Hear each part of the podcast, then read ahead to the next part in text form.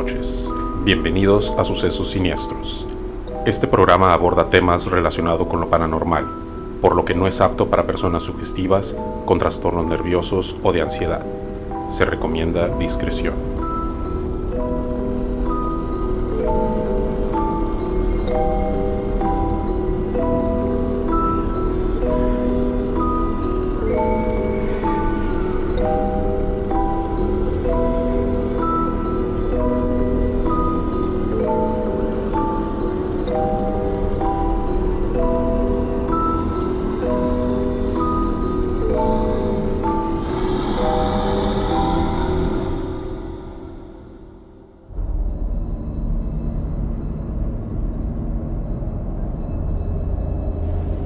Sucesos Siniestros. El demonio de Mariana. Parte 1. Mi nombre es Daniel. Yo era una persona común y corriente. Estudiaba la carrera de odontología.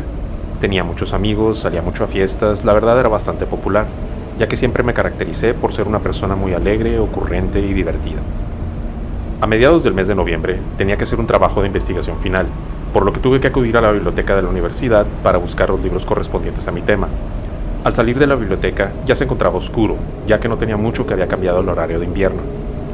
Caminando por los pasillos de la universidad, con poco alumbrado, dirigiéndome al estacionamiento de mi facultad para irme a mi casa a terminar un trabajo, me encontré con una joven que rápidamente llamó mi atención. Yo quería ver sus ojos, los cuales por la oscuridad no podía verlos. Se encontraba sola sentada en una de las bancas instaladas por el corredor donde me encontraba caminando. Al ver a esa mujer tan hermosa, me percaté que se encontraba buscando algo, al pasar enfrente de ella, me acerqué y le pregunté, Hola, disculpa la molestia, ¿necesitas ayuda? A lo que ella contestó con la voz más dulce que pude haber escuchado. Me dice que sí, que se encontraba buscando un dije plateado, que era un recuerdo que tenía de su mamá, y el cual colgaba de la pulsera que traía. Pero al estar caminando por el lugar y al tenerse que acomodar su bolsa con sus libros, la fricción que había ocasionado ese movimiento había hecho que el dije saliera volando. Como buen caballero, y claro, por la conveniencia de conocer más a esa joven tan atractiva, me dispuse a prender la lámpara del teléfono para ayudarla a buscar el famoso dije. Yo le pregunté que cómo era, para que fuera más fácil encontrarlo. Ella me contestó que es una estrella de color plateada. Pasados unos minutos, la joven se sentó nuevamente en la banca y me dijo, no tiene caso, no la vamos a encontrar. Su voz se escuchaba muy triste. Yo de inmediatamente le dije, no te desanimes, seguimos buscando. Ella me contesta, ya es muy tarde y ya tengo que estar en mi casa, como no soy de esta ciudad. Vivo con mi abuela y un tío hermano de mi mamá, que se hace cargo de cuidarla. Yo me acabo de mudar apenas este semestre, yo vivía en Minatitlán, Veracruz. En ese momento le dije, te entiendo, si quieres te acompaño al estacionamiento. Ella contestó que sí. Al ir caminando rumbo al estacionamiento, yo le dije, por cierto, mi nombre es Daniel. Ella contestó con una sonrisa, diciendo, mucho gusto Daniel, yo soy Mariana. Al llegar al estacionamiento de la Facultad de Psicología, me dijo, aquí es, este es mi auto. Antes de que se subiera a este, le dije, yo todavía no me voy, yo tengo que pasar por donde te encontré, voy a ver si de regreso veo tu dije, y si la encuentro, como te aviso. Claro, era el pretexto para que me dieras su número de teléfono. Con una sonrisa me dijo, te doy mi número y me marcas. Al darme su número telefónico, le marqué para que se grabara mi número, y obvio, para constatar que sí era su número. Al regresar a mi automóvil, ya eran como las 11 de la noche, Iba que no cabía de la alegría. Había encontrado una persona que en verdad me gustaba y me ilusionaba. Mariana tenía algo diferente. A mitad de camino a mi casa, me empezó a invadir una sensación extraña. Era como si de repente hubiera bajado mucho la temperatura, pero el termómetro del carro seguía marcando lo mismo, 15 grados. Pero dentro del carro se sentía mucho más frío, tanto que salía vapor de mi boca. Al llegar a mi casa, me estaba esperando mi mamá molesta con la cena. Comí muy deprisa ya que tenía que recuperar el tiempo para terminar mi trabajo el cual pudo terminar como eso de las 4 de la mañana. Me dormí unas horas, ya que mi primera clase comenzaba a las 7 a.m. En la mañana me costó mucho trabajo levantarme, pero como pude lo hice. Me metí a bañar y me alisté lo más rápido posible para llegar a la universidad. Entre el cansancio por la desvelada y lo exigente que son las clases, no tuve tiempo ni de pensar en nada ni nadie, hasta como eso del mediodía. Veo que suena mi teléfono y para mi sorpresa era Mariana, la hermosa joven que un día antes había conocido. No les miento, me puse nervioso, tembloroso y nada más sentía como mi ritmo cardíaco se aceleraba. Me dije a mí mismo, contrólate y contesta. Al contestar el teléfono, tuve que fingir la voz para que no se notara que me faltaba el aire por los nervios, y con un hilo de voz le dije, hola.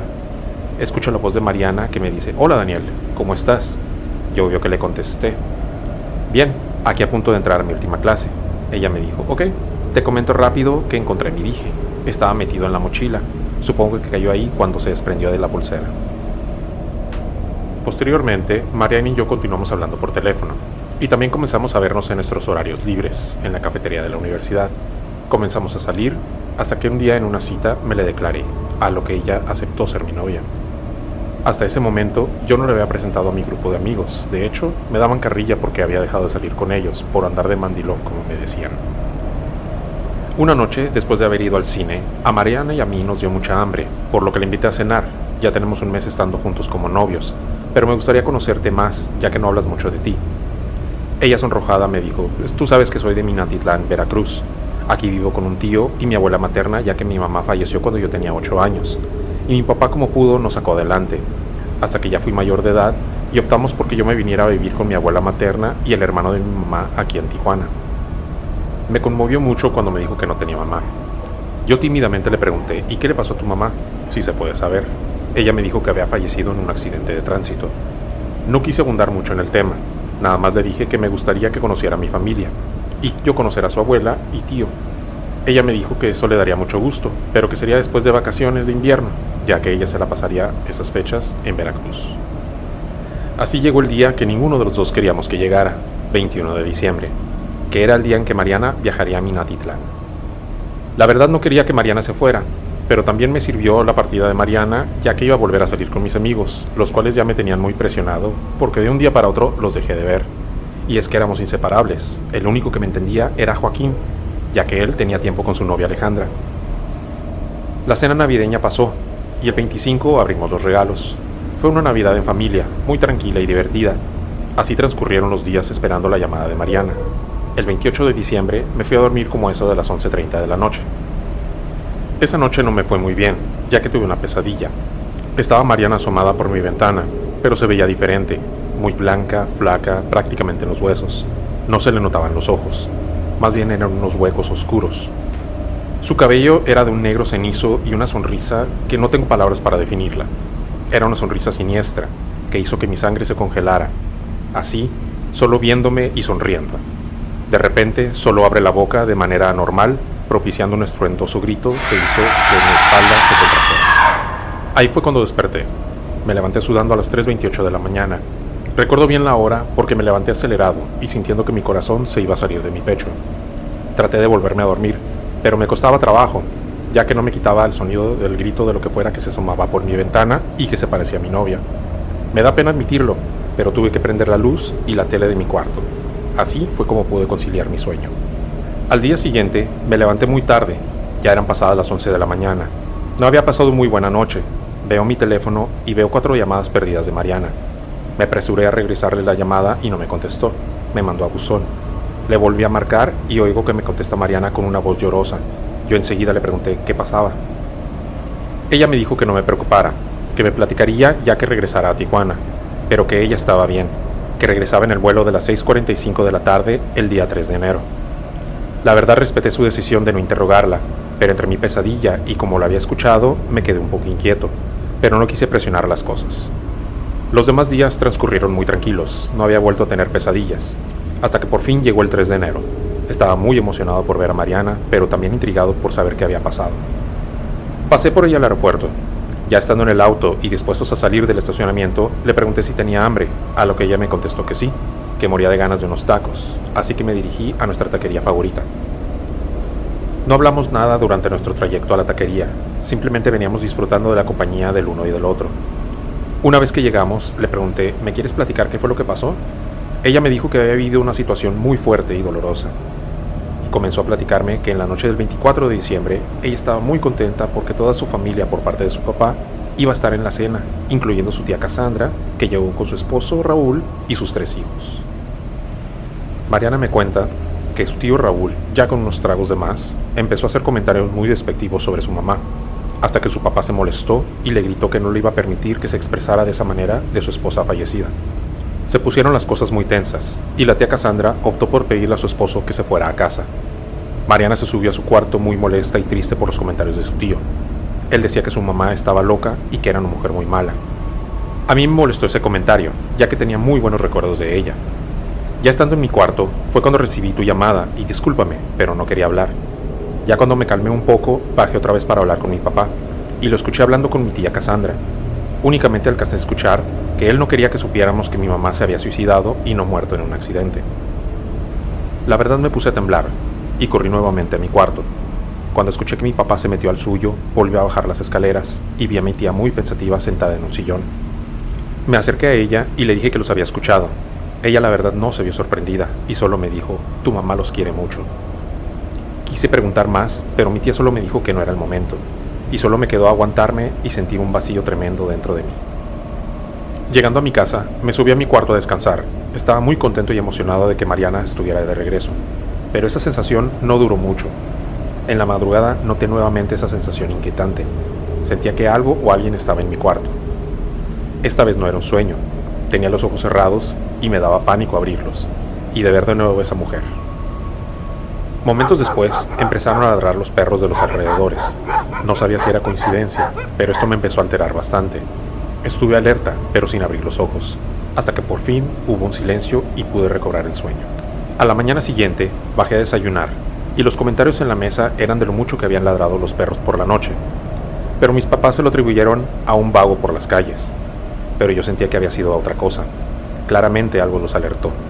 Pero yo solo escuché la plática sin hacer ningún comentario. Pasaron los días y nosotros seguíamos pasando el tiempo juntos, y un fin de semana antes de iniciar las clases, mi mejor amigo Carlos nos invitó a una reunión en su casa. Yo le comenté a Mariana, y ella dijo, claro, me daría gusto conocer a tus amigos, así que decidimos ir a la fiesta. En la fiesta solo estaban mis amigos más cercanos. Fue una noche muy buena. Mariana se adaptó muy bien y de verdad mi grupo la aceptó sin ningún problema.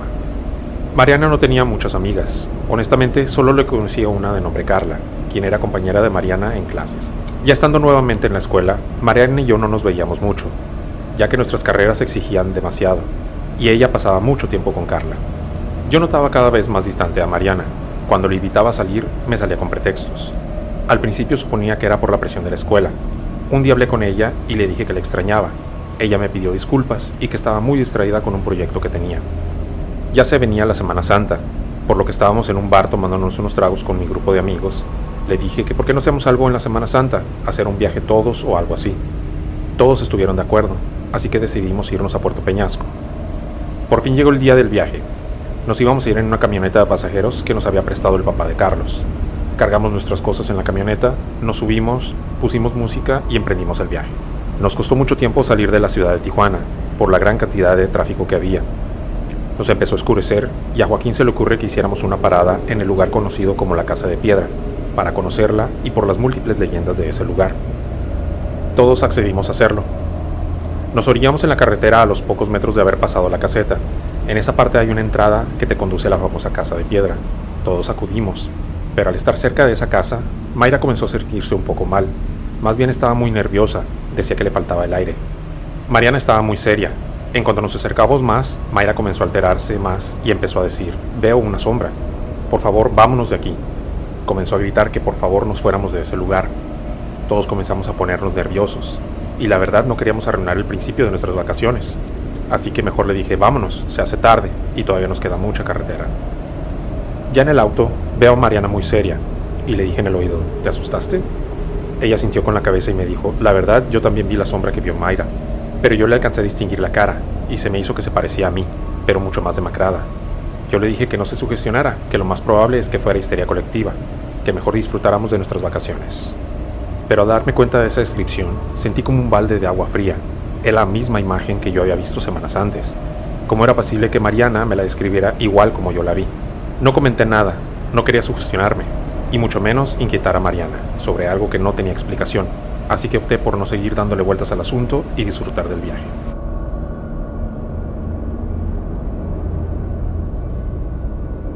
Muy buenas noches, sean ustedes bienvenidos a este su programa Sucesos Siniestros. Aquí somos un grupo de amigos que nos reunimos eh, para platicarles esta, esta historia que acaban de escuchar, esta primera parte. Estamos aquí presentes en el estudio sus servidores Rosy. Hola, buenas noches. Diana. Hola. Eira. ¿Qué tal? Buenas noches. Su servidor Jorge. Mucho gusto a todos. La idea de este programa fue porque en una reunión que tuvimos, eh, somos, uh, como le había dicho, un grupo de amigos y en una de las reuniones en las que nos juntamos, Diana nos platicó la historia, bueno, la primera parte de la historia que acaban de escuchar. Que no sé qué nos puedes platicar, Diana, de lo que, de lo que has vivido hasta ahorita. Aló, aló, bueno, pues primeramente eh, respecto de esta historia, a este chico, Daniel, yo lo conocí en una fiesta de, en Valle de Guadalupe. Eh, pues era un cumpleaños de una amiga de la facultad, eh, yo estaba pues en la fogata sentada, este, pues ahora sí que admirando el fuego, ¿no?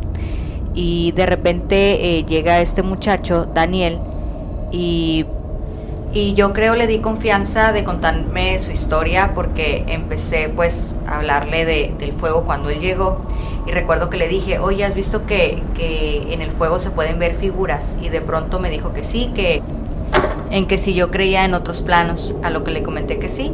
Y se me hizo tan real su plática, sus ojos tenían pues un brillo y una mirada tan perdida que imposible creer que todo fuese mentira. Pues pasaron las horas, eh, yo ya estaba cansada, siguieron con el after en la habitación y yo pues solo me fui a dormir. Ok, pero y después de haber escuchado la historia, o sea, pues, ¿cómo se veía el tipo? Pues mira, su semblante eh, completamente estaba eh, distraído, perdido. Digo, estábamos enfrente del fuego y en ningún momento me volteaba a ver o volteaba a ver a otra gente, otra persona, porque pues alrededor había mucho ruido, ¿no? Y no, veía solamente al fuego, no quitaba la mirada, su mirada era muy, muy brillosa, entonces de repente como que sí dije, qué raro, pero te digo, al momento de escuchar su historia y su, la forma en la que estaba, sí, sí es muy creíble por su apariencia. Oye, Diana, ¿y no te causó cierta incomodidad una persona así, pues que estuviera comodida como nos estás describiendo? Pues al inicio sí, al inicio sí porque salió de la nada. Yo estaba sentada a gusto, eh, admirando el fuego y de repente pues llegó y sí fue un poquito extraño, pero conforme pues iba platicando, de repente me agradó, después su historia me, me, envolvió prácticamente y, y, ya no fue como que tan extraño él, sino ahora la historia, ¿no? Eso fue lo que me...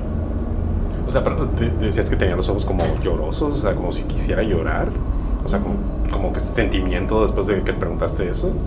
Mm, sí y no. Sí estaban llorosos, pero no era como si pareciera que fuese a llorar. Más bien era como un brillo, como como de, de, de admiración o, o, como cuando estás asustado que pelas los ojos, algo así era su mirada. Okay, okay.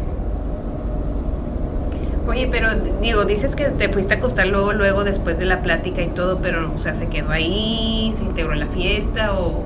O sea, cuando estábamos ahí en el fuego, que éramos nomás los dos, de repente eh, él terminó pues la historia, bueno, su, su relato, y yo la verdad pues me quedé perpleja viendo a, a, fogata, ¿no? Y de repente, en cuanto menos pensé, ya había más gente alrededor de nosotros. Y obviamente pues ya, este, ya me había terminado de contar su, su, sus cosas.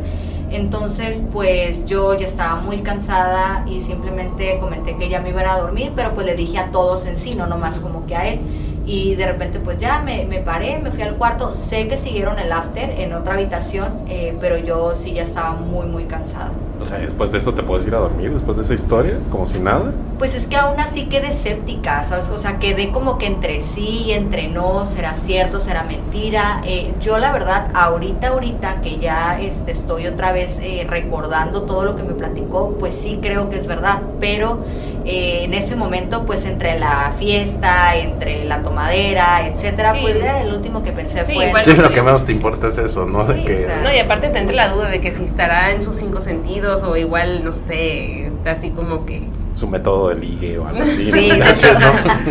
Yo al inicio dije, pues estará muy tomado o a lo mejor la que está muy tomada soy yo y estoy, este, ahora sí que la historia la estoy tomando muy diferente a como él me está contando. Pero en el capítulo 2 vamos a ver otras cosas un poquito más este, fuertes que va, se van a dar cuenta que la historia sí es real. Sí, me imagino que, que fue algo, ya cuando estás ahí en, en, ese rollo y al principio pues tal vez no, no, caes en cuenta de, de, lo que te están platicando, pero ya cuando ahorita que nos estás platicando que ya analizaste toda la situación, analizaste las cosas, pues sí, sí te, yo creo que sí te sacó de onda, ¿no? Pues sí, o sea, sí, sí me saqué de onda, pero como les comenté ahorita que, que, que pues yo en mi tomadera, en la tomadera de él, pues yo dije, ah, a lo mejor y nomás está ahí vacilándome un rato, este, pero no, sí, sí, la historia completamente, ya que le tomas como un sentido más, eh, ahora sí que viendo todo el panorama de, de lo que contó, pues sí, sí, yo considero que sí es real, no sé los demás que vayan a opinar pero en lo personal sí. Bueno, pues muchísimas gracias, eh, Diana. No, de nada. Rosy. Sí, no, de nada. Irán. Eh, pues los vemos en el próximo suceso, que sería la parte 2 de esta pues anécdota, este suceso que vivió nuestra compañera Diana. Y los, los vemos. Hasta luego, muchas gracias y que pasen buenas noches. Dale, buenas noches. Buenas noches. Buenas noches. Síganos en nuestras redes sociales. Estamos en YouTube como arroba sucesos siniestros canal. En TikTok como sucesos siniestros, al igual que en Instagram y Facebook. También en Spotify, Google Podcast y Apple Podcast. Ok, suscríbanse, denos like, déjenos sus comentarios. Y también compartan sus historias para poderlas subir aquí en el programa. Muchas gracias, buenas noches. Buenas noches. Buenas noches. Buenas noches.